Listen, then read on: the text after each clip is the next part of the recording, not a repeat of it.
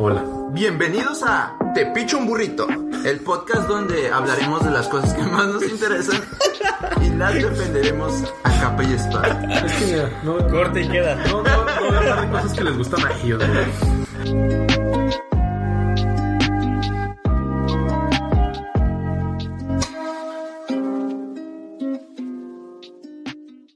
Bienvenidos a un episodio nuevo. Este, estoy de nuevo aquí con mis compas. Está Qué Ociel. Y acá abajo está Rudy. Apuntaste Ah, para otro chingón. lado. Que en, en cómo se está grabando quedan así, entonces. Ah, ok. Ah, ok. Tranza El rosada. tuyo es el que manda, güey. Sí. Ah, bueno. ¿Qué rollo? ¿Cómo los trata la cuarentena? Ah, pues nunca tuve cuarentena, güey. Yo ya no tengo cuarentena, güey. Así que pues, no nos, nos, nos trata como nos trata la vida, güey. Ujú. Simplemente está todo cerrado y ya. Y tenemos Muy que mal. usar estas chingaderas en vez de, de grabar todos juntitos, güey. Ah, sí. Pero va mejorando la calidad. Poco a poco. Por eso Que tardamos estamos igual. tanto, tanto entre episodio y episodio es por estar trabajando en, en la calidad. ¿A poco, ¿A poco ya se compraron nuevos micrófonos? Ay. ¿Compré No. audífonos? Yo no compré nada. Bueno, Bueno, ¿de qué vamos a hablar el... día de hoy? El día de hoy este, les traigo una investigación especial de los, de los cuarteles hiperconspiranoicos de Mario, donde todos conocemos que en México tuvimos una época en la que hicimos buen cine y éramos referente mundial pues, de grandes producciones, de grandes actores, de grandes músicos. No sé, No. güey, tan no nacía. Músicos, sí, lo demás no sabía, güey. Pues la época del cine de oro de México. Pero, ¿qué no es el cine de oro? Porque todo el demás cine está bien culero, güey, y eso es como que el chida. O sea, si eres el... Es de oro porque Chida. eres el... O sea, eres el de oro porque fuiste el mejor de México, ¿no? No porque fuiste el mejor del mundo. No, o sea, sí. si ahorita empezamos a sacar películas bien vergas, ese se convertirá en el de oro. ¿No? Sí, Mario. Entramos en las Olimpiadas de las películas y ganamos oro. Bueno, Ah. No sabía que había olimpiadas de películas, pero... Pero bueno. tú deberías de saber, tú eres cinéfilo. No, no hay, güey. No, ay, no estás diciendo pendejadas. Ok, bueno, hubo una época en la que México medio rifaba en las películas. Y esa época casi coincidió con la posguerra, prácticamente. La posguerra se refiere específicamente a la Segunda Guerra Mundial, que ha sido prácticamente la peor guerra de, de toda la historia de la humanidad. Pero durante ese Hasta tiempo, ahora. donde los protagonistas, si es que llega a haber otra, los Como que si protagonistas es que... ¿Qué contar? Ah, que, nos, sí, que nosotros no, contemos, pues a lo mejor no, güey, pero pues alguien, ¿no? nos extinguimos. Bueno, los alemanes fueron los protagonistas. Y los alemanes estuvieron a punto de, de ganar y de convertirse en un gran imperio por toda Europa y parte de Asia. Si no fuera porque a los alemanes se les ocurrió invadir Rusia en invierno. ¿No fue porque los bastardos sin gloria mataron a Hitler? ¿O esa no es verídica? Eh. no te escuché. ¿Es esa en la que sale el, el conejito jojo? Ándale. Oh, no. Sí, sí, sí. Ah, sí. ento- entonces, eh, ya, ya eso hubieras dicho, güey. O sea, Ah, bueno. Durante esa época coincidió con muchas otras cosas que México pudo tener un papel importante en dicha guerra y según los hechos que son como 80% probables que todos sean ciertos, México pudo haber cambiado la, la historia del mundo gracias a una espía nazi que llegó a México y se involucró con los meros meros en favor de Alemania. Entonces hoy les voy a contar la historia de Hilda Kruger, la espía nazi de oro. O sea, ¿Por qué de ella vino a México a que tiraran paro. Sí, O sea, que nosotros le tiráramos paro a los alemanes. sí. No sé, Ah, el sí. apellido ya suena fake, güey. Como Freddy Krueger. Kruger. pues la U con diéresis como pingüino. Entonces, eso sí es alemán. Kruger. Tienes que decirlo como enojado, ¿no? Kruger. Kruger. Ah, ese, sí- ese ya es alemán, güey. es que por eso no te creía, Mario. Ok. Sí, güey. Cada vez que lo digas vas a tener que decirlo enojado, güey. Kruger, ok. Bueno, Por favor, digo. la historia está armada en una línea de tiempo, entonces voy a estar contando diferentes este, breves reseñas de eventos históricos que sucedieron a- alrededor del mundo para que entendamos la importancia de esta señora rara. Llamada pues todas las historias están contadas en una línea de tiempo, ¿no? Sí. O sea, todas las reales, güey. Si Sí. fuera diferente, pues sí me asustaría, güey. Bueno, Disculpa, Ah, prosigue, esto güey. es 1907 en la ciudad de Viena, Austria. En ese año, el joven Adolf Hitler es rechazado en la Academia de Bellas Artes para seguir su sueño de convertirse en pintor. Su sueño no era ser un fascista y gobernar el mundo. No, de Su hecho, sueño no era hornear judíos. no existe la teoría de que si él hubiera sido aceptado en esa academia para ser artista, no se hubiera metido en la política y todo hubiera sido muy diferente. Pues, Bueno, ¿no has eh. visto todos los memes de, de... Esto te parece lindo, ¿no? Acabas de disfrutar una pintura de Adolf, de Adolf Hitler. sí. Ok. Esa es una gran polémica, separar al artista de la, de la obra. ¿no? Ah, pues sus pinturas estaban bien perronas. No las he que- visto, güey. Supongo que también este horneaba bien chido los pasteles.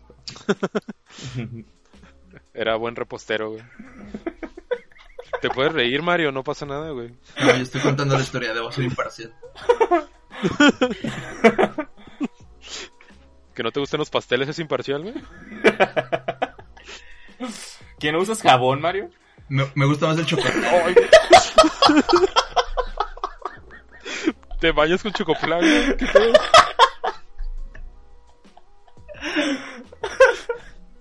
Che, Mario raro, güey.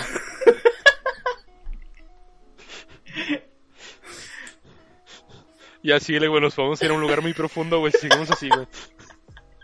Pues para allá vamos.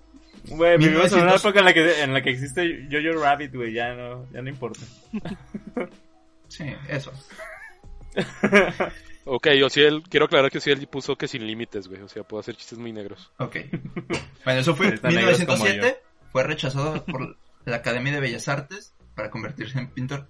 En 1908, en Viena, Austria, el joven Adolf Hitler es rechazado por segunda ocasión para estudiar en la Academia de Artes para perseguir su sueño de convertirse en pintor. Lo intentó dos veces. Ok. Perseverante el chavo. Ujú. Ah, 20 de noviembre de 1910 estalla en Gómez Palacio la Revolución Mexicana, el levantamiento armado para derrocar al general y dictador Porfirio Díaz, quien estuvo en el poder desde 1876 hasta 1911.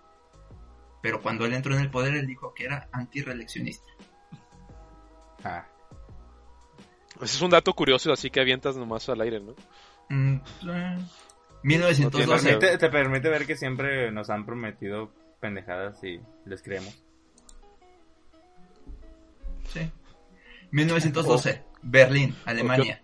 Se funda el Ba- Babelsberg Studio, que es el primer Enojado, estudio. Mario. Babelsberg Studio, Ah, ya sé cuál.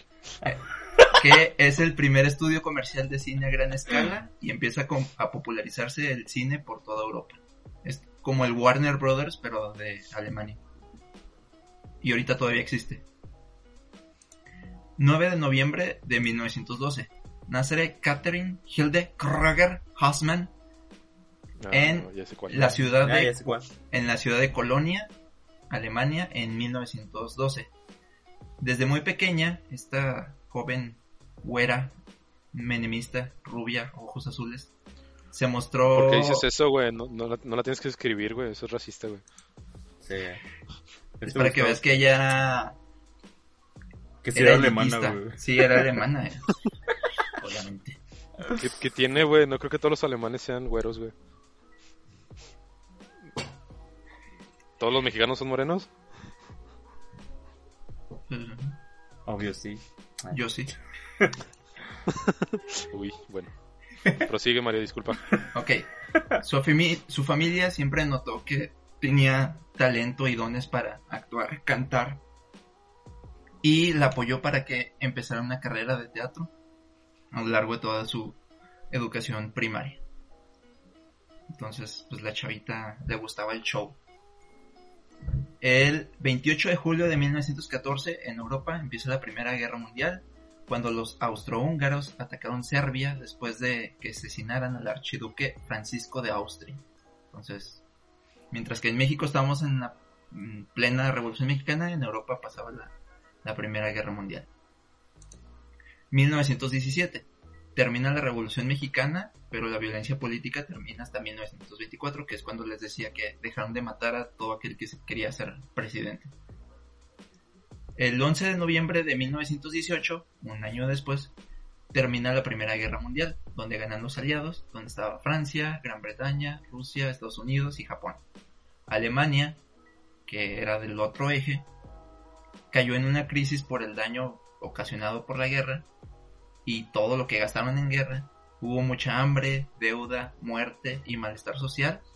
Y este pasó en una época en donde Alemania no se llamaba Alemania, sino se llamaba República de Weimar.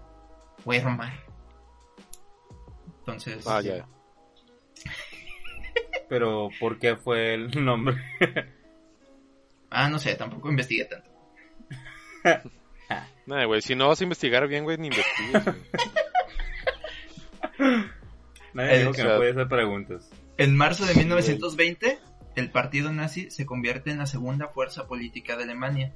Los nazis empezaron también a asociar a los judíos junto con los comunistas y los empresarios corruptos, reviviendo algunos sentimientos antisemitas. Entonces fue cuando empezaron ahí con que, oigan, los judíos no está bien que sean tan ricos. Porque ¿saben quiénes son ricos? Los empresarios. Los empresarios son corruptos. Y los corruptos Ah, ok. vienen del comunismo. Entonces juntaron todo eso y dijeron, vamos contra esos vatos. ¿Pero que no creían que los judíos eran como monstruos y así? O esa película, después, ¿no? esa película me mintió. Eh, Algo, algo, algo. Creo, creo que Alemania en esos tiempos piensa como México ahorita, ¿no? como. Sí. Es que hay mucho resentimiento, como te digo, acaban de salir de la Primera Guerra Mundial, quedaron en guerra, quedaron, tenían mucha hambre, toda la gente estaba enojada. Este, de hecho, después de esa guerra fue cuando empezó lo de la hiperinflación, así como ahorita en Venezuela. En Alemania les fue de la patada y tenían tanto dinero impreso que no les alcanzaba para nada. Entonces la gente usaba los billetes para como papel bolsitas. tapiz en, en las paredes o para anotar cosas o veías pacas de dinero así en, en la calle afuera de las casas porque no, o sea, era tanto dinero que no te servía para nada. Ya no valía. Exactamente. Pero mientras México, todos felices porque se acababa la, la revolución. Bueno, el primero de abril de 1924, Hitler es sentenciado a cinco años de prisión por intentos de derrocar al gobierno alemán, junto con el partido Ah, nazi. caray. Nueve meses después de abril, es liberado por un acuerdo de amnistía política. Dijeron, eh, no sean tan malos con mi compa. O sea, sí los quería quitar del poder, sí los quería matar, sí quería agarrar este, el gobierno por medios injustos. Pero pues déjenlo salir. Y lo dejaron salir. A pesar de que ya está condenado. Entonces volvió con el partido nazi y empezó a hacer su- sus campañas. El 29 de octubre de 1929 Cinco años después, Hitler seguía haciendo sus campañas políticas. En Nueva York, en Estados Unidos, se cae la bolsa de valores y empieza la Gran Depresión, una crisis financiera mundial que se prolongó durante toda la década de 1930 hasta que empezó la Segunda Guerra Mundial. Entonces, a pesar Que de empezó en que... el 42, ¿no? Ajá. Entonces la, la Gran Depresión fue todos los 30, todos, todos, todos los 30. Y afectó pues a gran parte del mundo y eso que apenas estaba empezando el comercio mundial. Para estos tiempos pues nuestra pequeña actriz ya, ya está más madura. Entonces describen a esta Hilde como una rubia de 1,75 de altura, voluptuosa, de gran forma, pero no bonita del rostro. Y dice que tenía mucho atractivo, no tenía mucho atra- atractivo personal, pero era muy de buenos sentimientos, muy culta, Ah, muy, muy cariñosa. Entonces lo que importaba era lo de dentro y por eso era muy apetecible para todos los hombres. apetecible, güey. Así dice. Yo no Como se va un pedazo de carne, güey. Pinche- pinches hombres, Así güey. se me antoja. Hablando de Quiero antojos, ¿creen que, si, ¿creen que si pido Uber Eats ahorita llegue después de que ya acabamos o me va a interrumpir? Como los estoy interrumpiendo ahorita. Yo, Yo lo pienso, güey, que sí va a llegar mientras estamos grabando, güey. Ok, lo pido en unos 20 minutos. Sí, no sé qué tanto Mario te investigó, yo creo que sí investigó mucho, güey. Ok. Ok. Estamos en 1929 cuando empezó el- la Gran Cuando las Depresión. mujeres eran un pedazo de carne, sí, ya nos quedó claro. Ok. Vamos a, Eso lo escribió Mario. Sí. vamos al... Lo bueno es que nada más ese chiste va a ser el mío. Ustedes van a empezar con peores al rato. Ah, no sé. Bueno, 30 de enero de 1933, Hitler es nombrado canciller de Alemania por el presidente Hindenburg. Semanas después, manda, con ese poder de canciller, mandó a campos de concentración a todos sus opositores y pensó a personas que también lo ayudaron a llegar al poder. En Alemania en ese entonces tenían tres cancilleres. Uno de esos era Hitler. Aparte todavía encima estaba el presidente. Y con ese poquito poder que tenía hizo todo eso. Después, ¿Qué son? este, ¿Qué, es- qué son los cancilleres? es como más que un vicepresidente, Pero menos que un presidente. pero menos que un presidente. Ok, qué buena definición, prosigue. Ok. Después hubo elecciones y el partido nazi este, tuvo el 34% del parlamento. A mediados de año este, consiguió este, meter a su, al nazismo, a gente que ya estaba en el parlamento y ya tenía más de la mitad del parlamento. Y eso en cinco meses. Modificó la constitución para poder quedarse en el poder cuatro años, nada más él como canciller, suplantar al poder legislativo, quitó toda la cámara y se ganó la capacidad de decretar leyes que podían desviarse de la constitución. Entonces hizo legal que él pudiera estar en el poder y luego deshizo la constitución. Ok. Maravillosa jugada. Pues, Bueno, mientras tanto, nuestra querida actriz empezó sus primeros intentos para trabajar en el cine. Le, costó algo de esfuerzo y encontró algunos medios para encontrar, acercarse a empresas cinematográficas que estaban despegando en ese entonces en, en Alemania. Tuvo algunos papeles irrelevantes en películas irrelevantes, pero que se llegaron a traducir, bueno, que se mandaron a exportar a Estados Unidos y se pusieron con subtítulos en inglés, pero las películas eran tan malas que los subtítulos eran peores. Cuando la gente en Estados Unidos veía esas películas, no le entendía nada a los subtítulos que estaban en inglés. Mientras eh, tanto, Ok.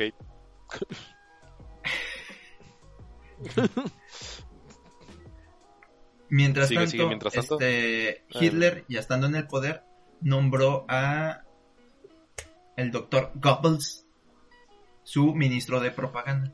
O sea, Hitler se enfocó mucho en, en esto de generar una buena imagen para que la gente se, se metiera al apoyar su causa y contrató a este señor, que este señor era un supermaster de, de la propaganda tal cual y tomó el control de todo el cine en Alemania. Entonces no había nadie que pudiera hacer un papel importante que no fuera aprobado por él. Aparte él pues veía gente que destacaba en ciertas cosas y ya se los llevaba para la propaganda tal cual nazi. Y pues ahí conoció a, a la señorita Hilde y le dio trabajo.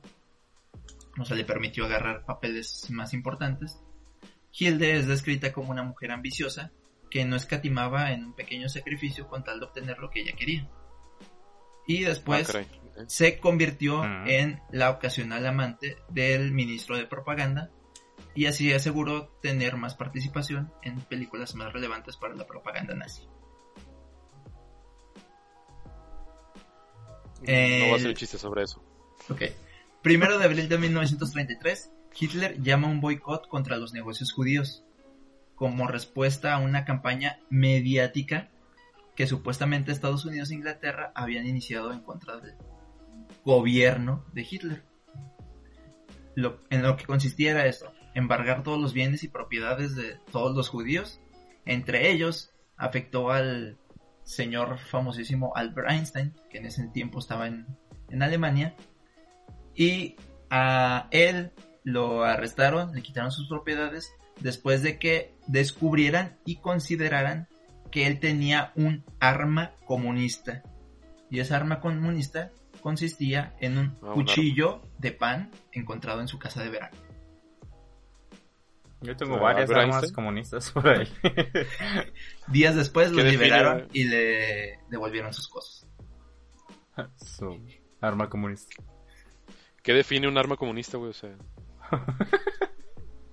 Nuestra matar- arma. ma- o sea, ¿era más de una persona o qué pedo? Era un cuchillo de pan, güey, dijiste. Sí, güey. Ese era el chiste. ¿Cómo haces un cuchillo con pan, güey? O sea, es-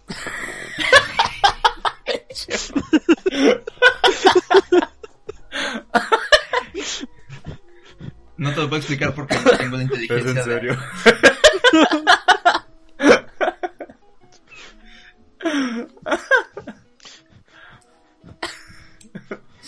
sí, Sobre, to- sobre todas estas medidas que aplicó Hitler, hubo muy poca violencia.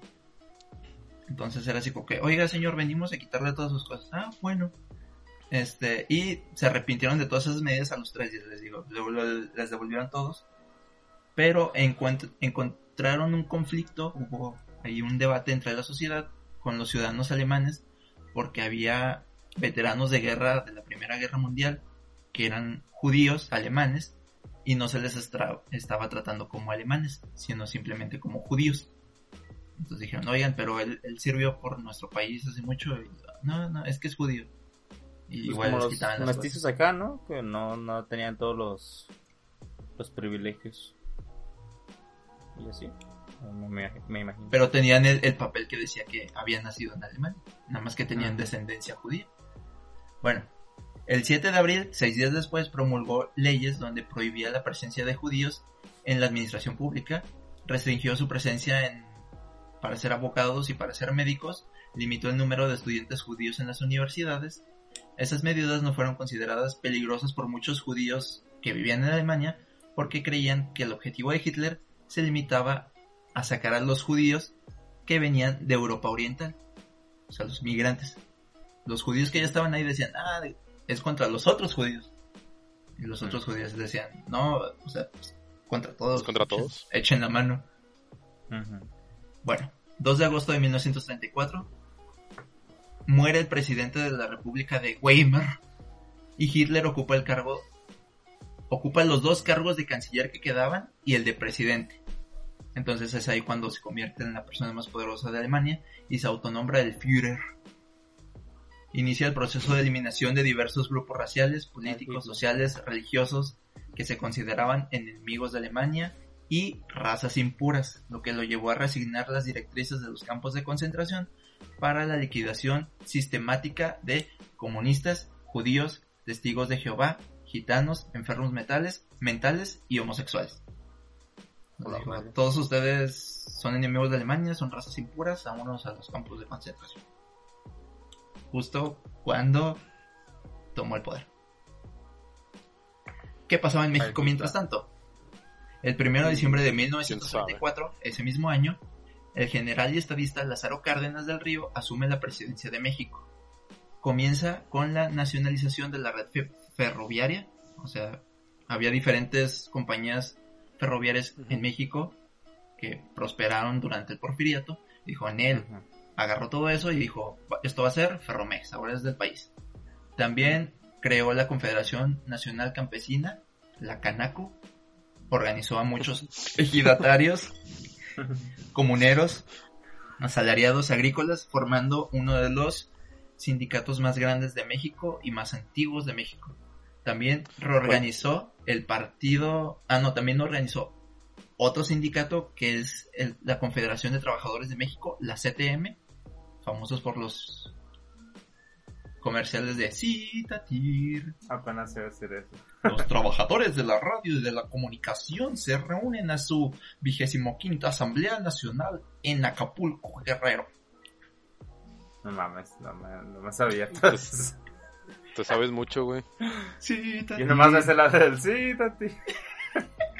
Bueno, re- reorganizó el partido político que nació después de la Revolución Mexicana, por el que llegó al poder, que se llamaba Partido de la Revolución Mexicana, que era el último eslabón para convertirse en el actual PRI. Entonces, Maldito PRI. sí. Todo Entonces- esto de empezar a hablar de nazis era un, un plan de Mario para decir cosas de Chairo. Para empezar a hablar del PRI. Si se fijan, clickbait. Este señor tenía tendencias muy nacionalistas. Expropió la red fer- ferroviaria, creó los dos sindicatos más grandes y más viejos de México, reorganizó el partido político por el que llegó al poder. Pero bien, porque seguía los ideales que se buscaron y por los que se pelearon en la Revolución Mexicana. Por eso la gente lo quería, al parecer. Dos años después, el primero de agosto de 1936, tras dos años de crecimiento económico, empleo, bonanza y todo bajo la dirección del Führer en Alemania, Berlín se convierte en la sede de los Juegos Olímpicos, inaugurados y dirigidos por el mismísimo Hitler como una forma de demostrar la superioridad aria alemana. No sé si se acuerdan de esas historias del, del tipo negrito que lo patrocinaba Nike, ¿no? Y que fue la Michael sensación... Usain Bolt. No, Shaquille O'Neal. Ah, ¿Quién? Que era cuando Hitler este, quiso demostrar tal cual que los alemanes eran superiores y que nadie les podía ganar cuando eran 100% alemanes. Que en muchas de las competencias fueron derrotados por asiáticos o por afroamericanos o africanos. Pero Alemania sí Ah, ganó pues- bastantes cosas. Pero bueno. Ese mismo año, en octubre, Mussolini y Hitler crean una alianza denom- denominada el Eje. Mussolini era esta persona fascista que dirigía Italia, no me acuerdo. Sí, es de no? Italia. Sí, Italia. Mm, Y, Sí, el eje es este, Italia, Japón y Alemania, güey. El eje, ajá, eh, es Japón, Hungría, Rumania, Bulgaria, Italia y ¿qué dijiste al final? Alemania. Yo nomás dije tres. Ah, Alemania. Alemania. bueno, son todos esos. Acuérdense bien. No me sabía el- cuáles son. No me sabía los otros, solo sabía que eran Italia, Japón y Alemania. Ujú. Ok. Hungría y Rumania, Bulgaria, pues, países chiquitos. Países irrelevantes. Sí. Bueno, eh, dos años después, el 18 de marzo de 1938, el presidente lanzó un discurso, el presidente mexicano, este, Lázaro Cárdenas, lanzó un discurso en contra de las compañías petroleras extranjeras, exigiendo el pago de 26 millones de pesos para mejorar las prestaciones de sus trabajadores mexicanos, porque en ese tiempo este, había empresas petroleras sacando el petróleo de México, ganando dinero de México, pero se quedaban las ganancias ellos, con tal de tener 100%. inversión. Ajá. Y hubo muchas huelgas de parte de trabajadores mexicanos que trabajaban ahí, que no les tenían prácticamente nada. Y Lázaro Cárdenas les había llamado la atención y les dijo, páguenme, páguenles bien, o les quito todo. Y se hicieron locos. Ese mismo día, pero a las 10 de la noche, salió en... dio un discurso donde declaraba la expropiación de la riqueza petrolera, todos sus bienes, y que todo se volviera propiedad de la nación. Dejó en claro que el deseo que tenía su gobierno era comercializar el petróleo mexicano con países con tendencia democrática, cumpliendo un ideal social de la Revolución Mexicana, aplicando una política nacionalista y ganándose la popularidad de la gente. Entonces, Pues todas- fue el presidente más decente, ¿no? Que yo creo que hemos tenido. O sea, por lo que me has dicho. Sí. Sí, pues expropió O sea, no- to- todo, lo, todo lo que tenían todas las demás compañías. Dijo, preste, esto es mío. Y De México. De, de México, ajá. Y les dijo, sí les voy a pagar. Les voy a pagar a todas unas de sus empresas. Pero de aquí a 10 años, en lo que yo junto dinero de todo el petróleo que están sacando. Bueno, el 23 de marzo, este, este sí es curioso, este no tiene nada que ver con la historia, pero el 23 de marzo de Es 1938, de forma espontánea, sin líderes sociales, sin un hashtag en Twitter, sin este, estar en las noticias durante todo el día, se reunieron 100.000 personas de todas las clases sociales en una manifestación respaldando la expropiación petrolera en el Zócalo de la Ciudad de México. Se juntaron 100.000 personas a aplaudir al presidente haber expropiado el petróleo. Y un mes después, el 19 de abril, hubo una manifestación femenina, femenina, exclusivamente frente al Palacio de Bellas Artes, donde acudieron mujeres de todas las clases sociales y regalaron joyas, objetos de valor y dinero con tal de juntar dinero para que el gobierno les pagara a las empresas extranjeras la deuda que tenía para que todo ya fuera de México. Juntaron escucha- aproximadamente 2 millones de pesos, que era una A ver. nada de lo que se Mujeres debía, y ¿Eso una cuánto en gallina. ¿Pesos actuales? ¿Cuánto es en barriles de petróleo? Ah, La deuda era ¿Cuántos en de bitcoins? la deuda era de aproximadamente Punto aproximadamente 200 millones de dólares. Ah, pues no juntaron ni madre, ¿no? Ajá. Bueno, les digo, juntaron 2 millones de dólares y una gallina que llevó una viejita. ¿En cuánto estaban valuadas las gallinas en ese entonces? 7 millones. 7 millones de dólares. 198 mil millones de dólares. ¿Se escuchan los elotes allá afuera? Sí, güey. Sí. Compra- México, güey. México, México mágico. güey. Y se Ah. preguntan qué está haciendo nuestra querida actriz en, en este tiempo. La neta no, güey, se me está rolando. ya ni me acordaba de ella, güey. Se que ella es la principal, güey. Ya está diciendo, ah, no mames. yo dije la gallina, güey, pues no. Bueno, ella rompiendo todos los este, las construcciones sociales y lo que pe- no permitía la sociedad, se casó con un comerciante alemán que era mitad judío y de familia toda judía y le causó problemas. Acá. Le empezaron a, a dejar de dar papeles y repentinamente ese mismo año abandonó a su marido.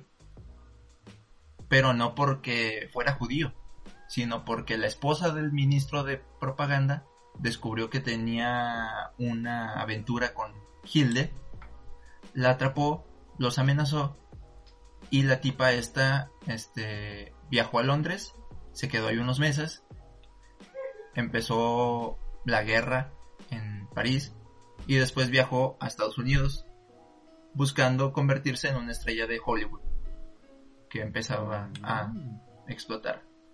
Vaya, vaya, Tacubaya. Llegó a Nueva York. ah, ah, sí, llegó a Nueva York, estuvo ahí un poco tiempo y tomó un tren hasta Los Ángeles.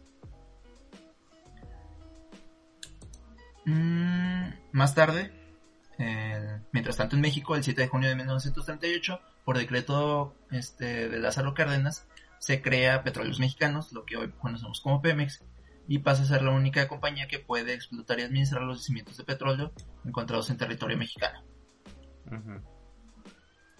Ya estoy haciendo tiempo, güey. Estuve haciendo algo así como que no te había sido. No sé cómo se ve en el de Mario, me quedé congelado. güey.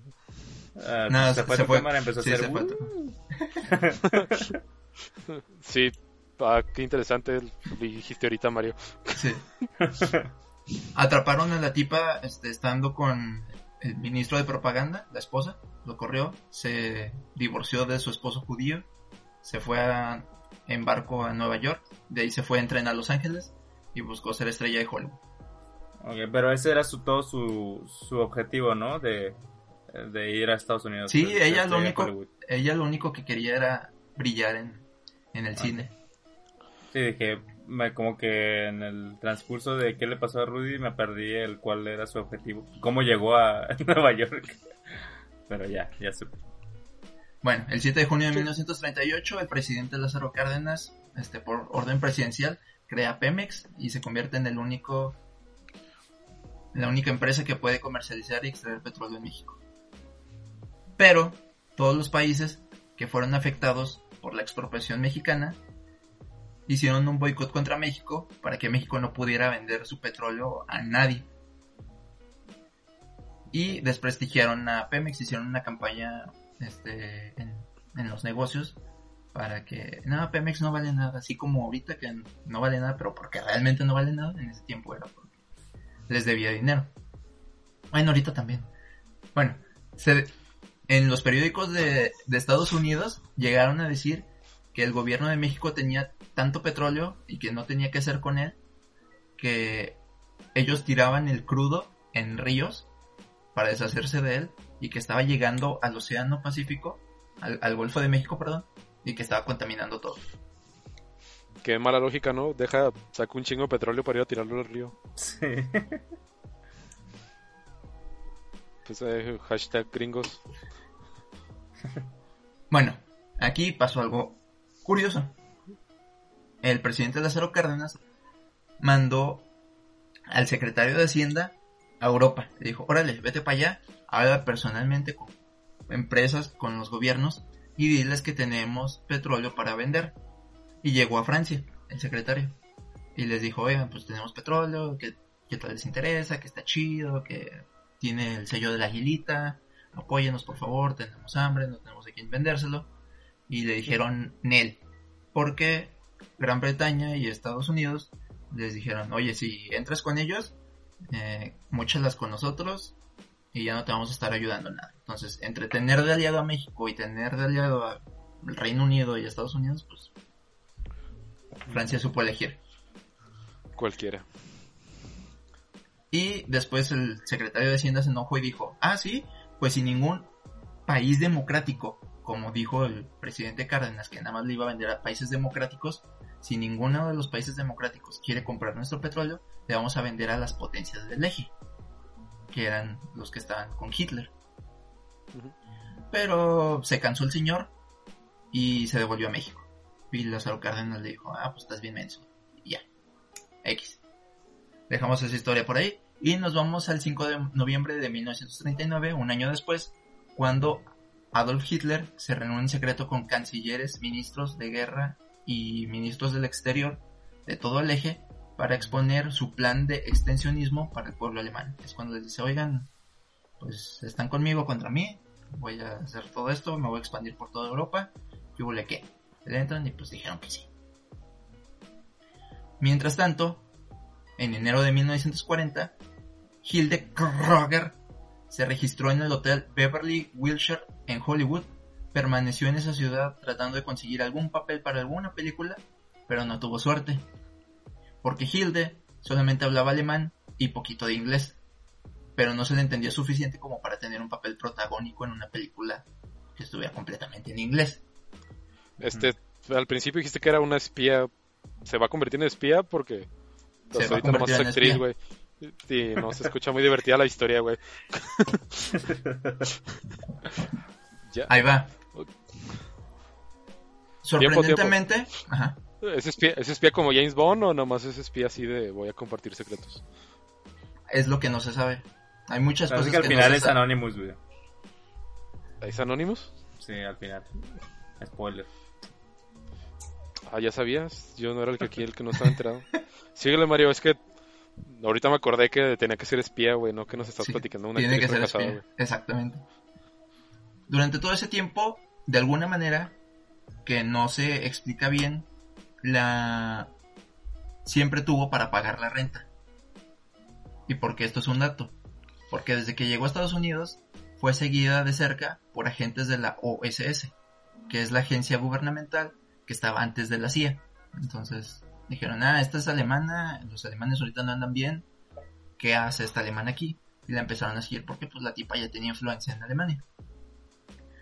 Le empezaron a seguir el rastro y se dieron cuenta de que siempre tenía para pagar sus, sus rentas en, en, en California. Entonces, eh, como no pegó en, en ser actriz, se empezó a codear con Sí, la gente espía. que era importante en California. Dijo, voy a ser espía. ¿No puedo ser actriz? ¿Qué puedo hacer? Pues espía, ¿no? Ya. Ya estoy aquí. Así, así nos cambiaste bien cabrón el plot, güey. El gusano. Bueno, la tipa se empezó a codear con los más influyentes en, en California, aunque no era actriz. Se metió a fiestas, a cócteles, era simpática, era seductora. Y su primer víctima, así como se describe, fue un millonario petrolero llamado Jean Paul Getty. Y ella empezó a salir con él y ella empezó a salir en portadas de revistas, se hizo medio famosilla ya, agarró el estatus porque andaba con el multimillonario petrolero. Ah, se distinguía porque, porque era alemana, no era muy alta, pero siempre tenía algo de qué hablar. Y 1.75 no es alta, güey. ¿O qué tipo de alto? pues Sí, ¿no? Pues, ¿No? de Una mujer de tamaño. 1.75 está bien pinche alta, ¿no? Sí. pero para una alemana. Ah, pues bueno. Los alemanes miden Mm. como 2.15, ¿no? Y tienen como nueve hijos a la vez. Entonces, síguele, güey, me pareció raro el no tan alto. Bueno, después de eso, este consiguió por ahí un contacto de parte de la gente de la inteligencia alemana. Que le preguntaron qué, qué estaba haciendo, que cómo le había ido, que si todavía estaba con el primer ministro. Dijeron que en él, que ya- ellos lo podían financiar si trabajaba para ellos obteniendo inteligencia en Estados Unidos o a donde fuera con tal de avanzar en la próxima guerra que estaba por empezar Hitler. Entonces dijo, ah, pues jalo. Igual pues dinerito extra. Y la tipa pues siguió saliendo con gente petrolera. Para ese entonces, el 1 de diciembre de 1940, se va a Lázaro Cárdenas y entra Manuel Ávila Camacho y tiene de secretario de gobierno a Miguel Alemán Valdés. Acuérdense de esos nombres. Miguel Ávila Camacho es presidente Alemán, güey. Y Miguel Son- Alemán Valdés es el Son calles de aquí, güey, ¿no? O sea, pues sí. Yo pensé que no se me van a olvidar, güey. Sí, güey, pues como que, que son personas, güey. Ok. Miguel Alemán Valdés, después de que Ávila Camacho fue presidente, él fue el siguiente presidente de México, ahora sí ya por el PRI. Maldito PRI. Bueno, en una de las reuniones, Hilde escuchó a otro petrolero decir que desde 1938 había comprado inmensas cantidades de petróleo mexicano y lo había enviado a la Alemania nazi. Y que en esa operación participaban empresas como las que ahorita conocemos como fantasmas y que correspondían a el multimillonario Getty, el primero con el que anduvo, y al otro multimillonario Paul. John Rockefeller, la persona más asquerosamente rica de toda la historia de la humanidad. Oye, güey, ¿por qué te haces usar el asquerosamente, güey? Ah, porque si es la persona más asquerosamente rica de la historia de la humanidad. ¿Qué define lo asquerosamente rico, güey? Que, que su riqueza alcanza para todas las generaciones que tuvo después de él. Y todos son ricos. Walter White es asquerosamente rico. O solo es rico. No, es cancerosamente rico.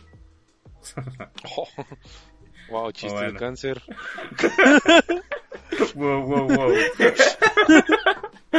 Tranquilo ahí, Mario. An- Andas desatado, güey. Ya no te vas a dar tanto protagonismo, güey. Te, te, te bañas, güey. Se le subió, güey, no mames. Sí, güey. Penúltimo capítulo, güey, que hablas más, hablas más de 10 minutos, güey.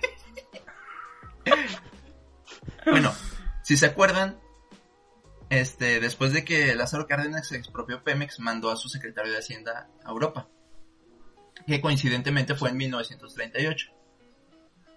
Y en 1938, según lo que contaba esta persona, él empezó a vender petróleo mexicano a Alemania y a las potencias del eje. ¿Qué pasó ahí?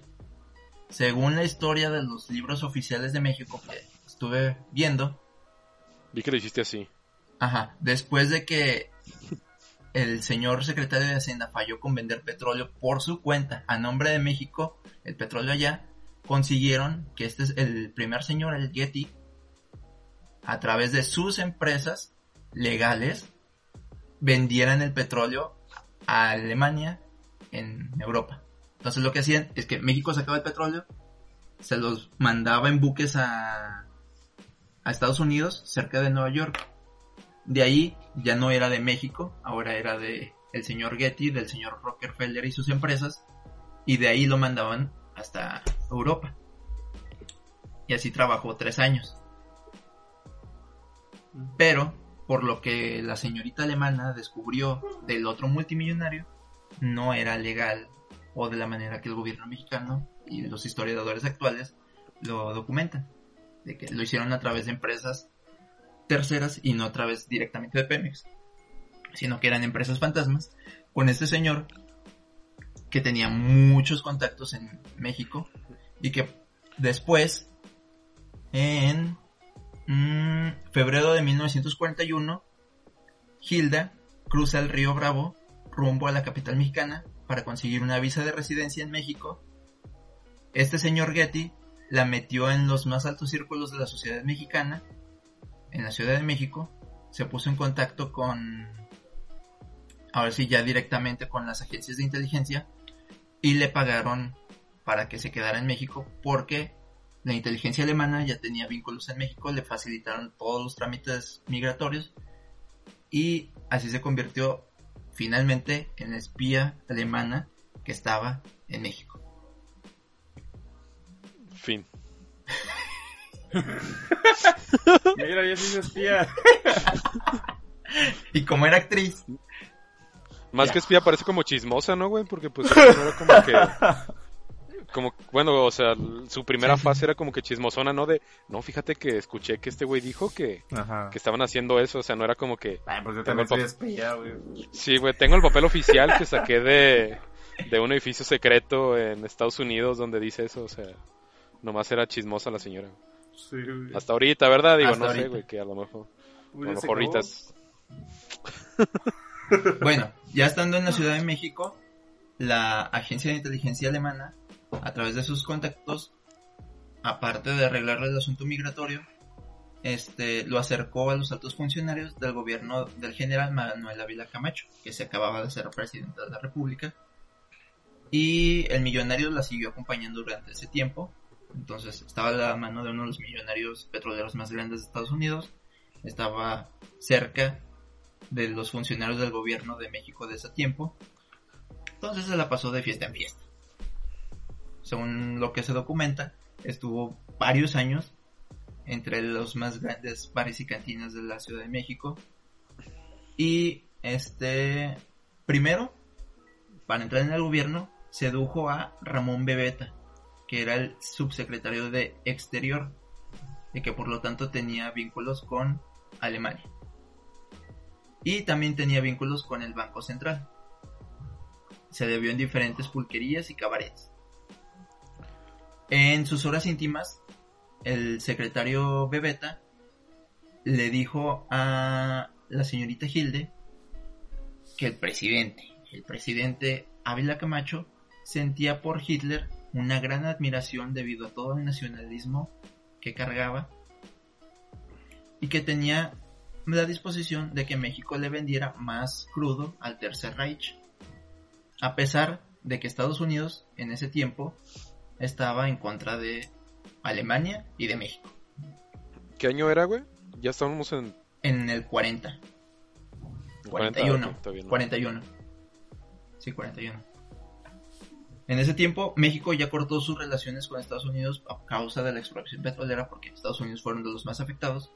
Y dijo, ah, sí, México, pues ya es lo que quieras. Mientras tanto, México se estaba acercando poco a poquito a Alemania.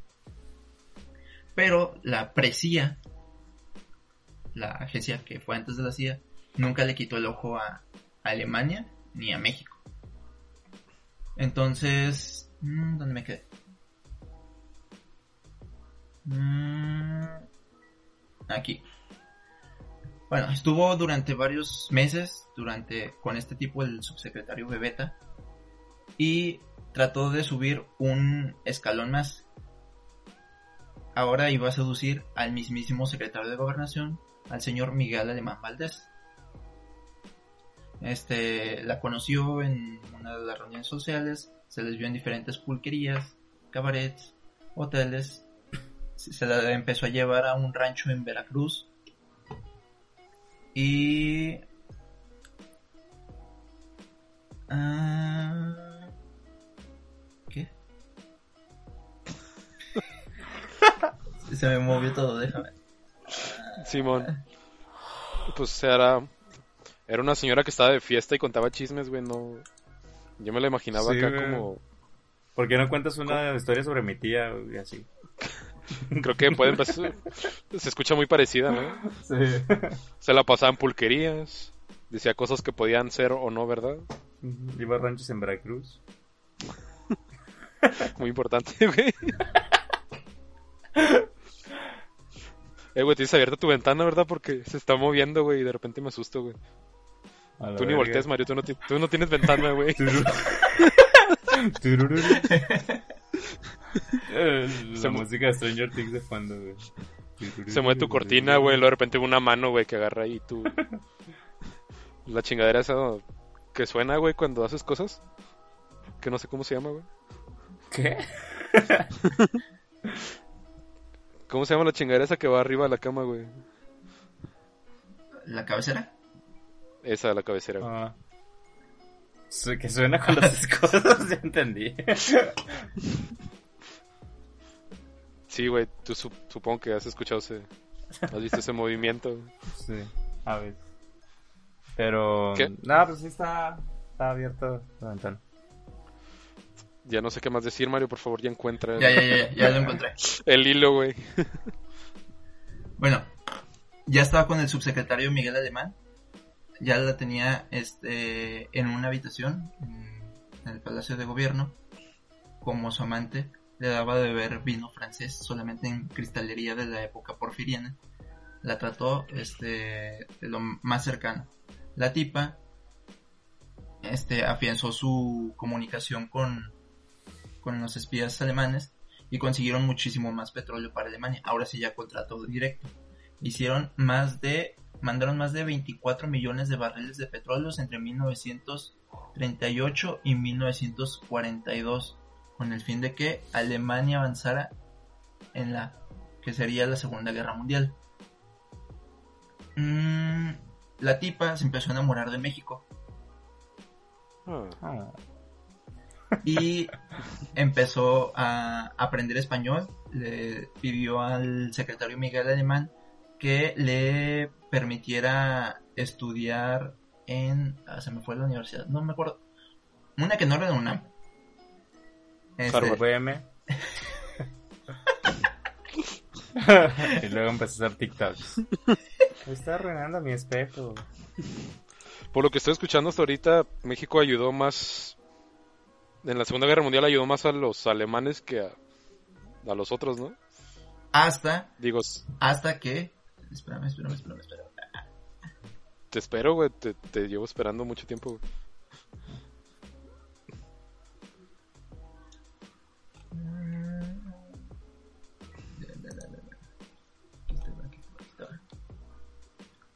Ah, ok. Después, en mayo de 1942, Estados Unidos empezó a presionar a México para que le permitiera usar los, los puertos mexicanos como escala para que los buques y aviones estadounidenses hicieran parada en los vuelos hacia, hacia Panamá, de donde sacaban pues, parte de todos los minerales y cosas que utilizaba Estados Unidos en la Segunda Guerra- Guerra Mundial y los obligaron nos obligaron a firmar un tratado de de buenos vecinos para permitir que usaran nuestros puertos y nuestros aeropuertos De ahí salió la película de Buenos Vecinos. no sé de qué trata la de Zac Efron y ah Seth Ah, Rogen. Sí. Tiene sentido. Chiste malo, güey, síguele, por favor. Sí. ok y le dijo Estados Unidos a México que si les permitían usar sus puertos les iba a bajar la deuda con las empresas que habían sido afectadas por la expropiación petrolera. Y México les dijo, pues, ah, pues sí, jalo, no veo nada malo.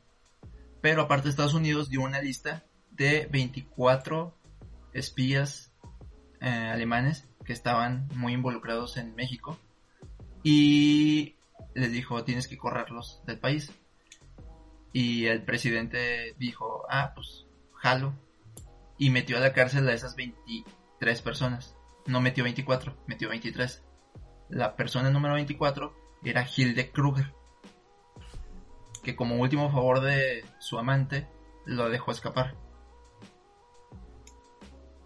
Entonces la tipa se conoció a uno de los nietos de Porfirio Díaz y se fue con él. ¿No estaban en Francia todos? O nomás se fue él. Creo que nomás se fue él. Nah. Ah, sí, es que ya estaba viejito cuando. Sí, Supongo que ya había tenido un chingo de descendencia. sí, se con- el tipo se llamaba Nacho de la Torre. Ah, caray. Yo ¿Se esperaba, llamaba Nacho o no se llamaba Ignacio? Ignacio. yo esperaba Ignacio Díaz, güey. No, no de, no de la torre, güey. se casó con él y se desapareció en, en el territorio mexicano como último favor del, del presidente, pues ya nadie la, la siguió. Después, este, se divorció de ese tipo y trató de reactivar su carrera, pero ahora en Suiza, se regresó a Europa no pudo y se regresó a México otra vez para descubrir que pues amaba México, se metió a estudiar este literatura mexicana, historia mexicana, escribió tres libros, se interesó en la historia de la Malinche, con la que se sintió identificada por haber traicionado a los demás en favor a México y hizo cuatro películas bajo el gobierno de y los favores del, del presidente alemán pero igual no tuvieron mucho éxito. Después la tipa consiguió otra vez dinero, volvió a aparecer en el mapa en Venezuela, años después. Se divorció con un magnate, de un magnate petrolero también de Venezuela. Y después se le volvió a ver en Nueva York. Después la CIA la volvió a encontrar y se perdió. Entonces nadie sabe ciencia cierta si sigue viva, si murió, si quedó en Europa, si quedó en México. Uy, estaría muy vieja, güey. Pero no, no hay registros oficiales de, de su muerte con el nombre oficial. Ah, mientras estaba en México se cambió el nombre a Hilda. Mm. Porque era Hilda, ¿no? Hilda. Ajá, Hilde. Se tropicalizó. Era Hilda. Hilda López. en vez de Kruger. Kruger. Y esa es la historia, la historia de la espía rusa alemana. No no, no se escuchaba tan espía, güey. Sí, sí, era una chismosa que le gustaba estar de fiesta y los hombres millonarios, güey. Porque no tenía la el entrenamiento de espía. Pues sí, güey, creo que para ser doctor tienes que entrenarte como doctor, güey, no, no más. Soy doctor, güey, créeme, Sí, güey. de- ah, pues sabes que esto de la actuación no deja, me voy a hacer doctor. Sí, güey, como que... Bueno, es que yo me imaginaba algo que bien cabrón, güey, que la, que la entrenaron, que bien pasado el lance, güey. Sí, acá tipo Será. Black Widow, ¿no? Que el Sí, güey. Sí, nada que nada más era una señora chismosa, güey, que, que le agradaban los magnates de negocio, güey. Pero sí logró que México le vendiera mucho petróleo al eje. Pero no fue el suficiente como para ganar la guerra. Pues no, y ahorita que te dije que lo de que en realidad sí le ayudamos más a los países del eje que a, que a los aliados, ¿no? Sí. Sí, fue hasta ¿Qué que Estados Unidos dio el bachón y dijo, oigan, me tienen que ayudar a mí.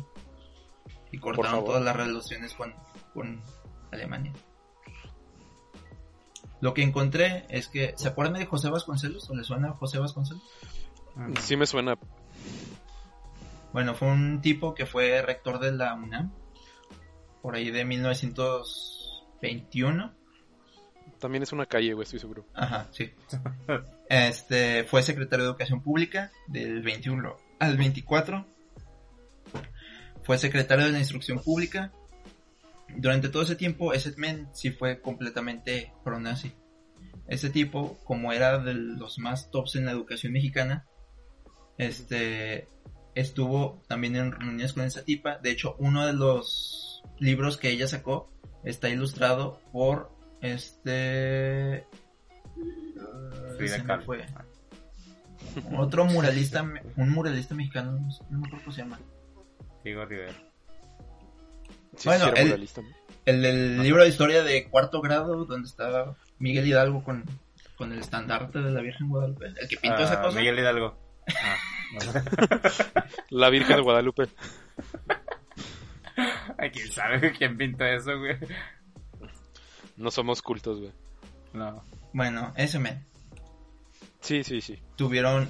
O sea, Hilde no era la única espía que había en México, pero destacó porque se rodeó de magnates petroleros y consiguió que de alguna manera México lo mandara, ya sea con corrupción, con empresas fantasmas, con la ayuda de gringos hipermillonarios que ni siquiera servían para Estados Unidos en la guerra, sino simplemente para sus propios intereses, para que vendieran el petróleo a los alemanes. Pues que era una güera alta de ojo azul extranjera, güey, pues era el foco de atención de todos los mexicanos, yo creo. ¿no?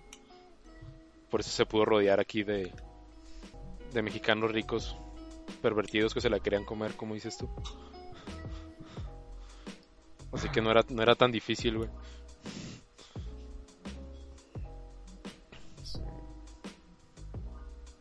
¿Qué, Mario? ¿Te quedaste en el limbo? ¿no? O sea, pues como tú dices, ayudamos más a los malos que a los buenos al final. ¿Somos los malos?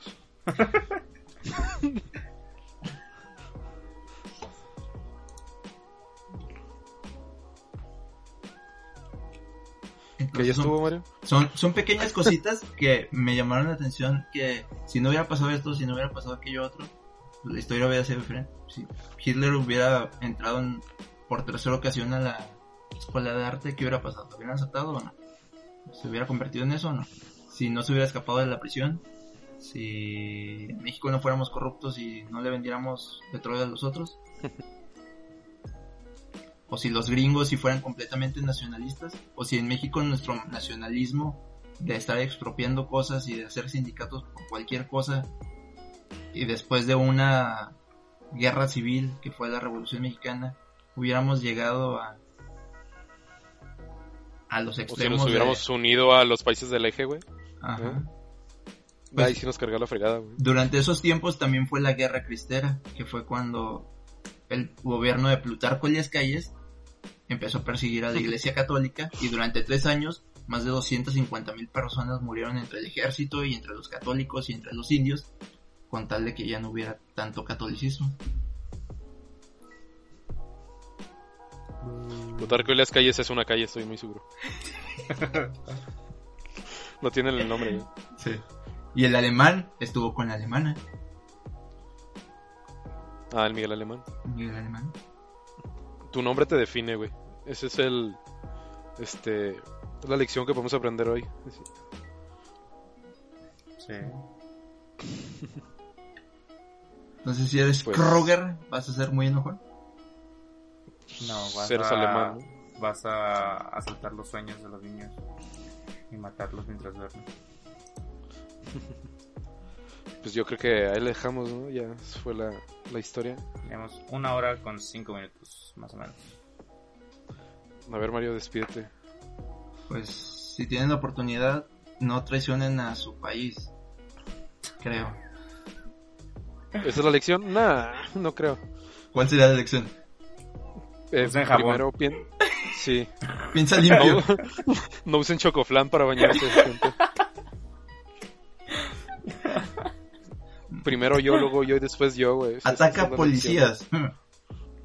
No, esa no está muy... Córtale, corta y queda... Adiós, raza. Gracias por escucharnos. El siguiente tema estará a cargo de Rudy. O sea, ¿Que siga qué? Que el siguiente tema lo sacas tú. Sí, pero yo lo saco en cinco minutos, güey. No durante un mes. Ah, Bueno, no, pues a ver qué sale. Este, denle like, síganos y todas esas cosas bonitas del internet. Bye. Arre, chido, bye. Harry.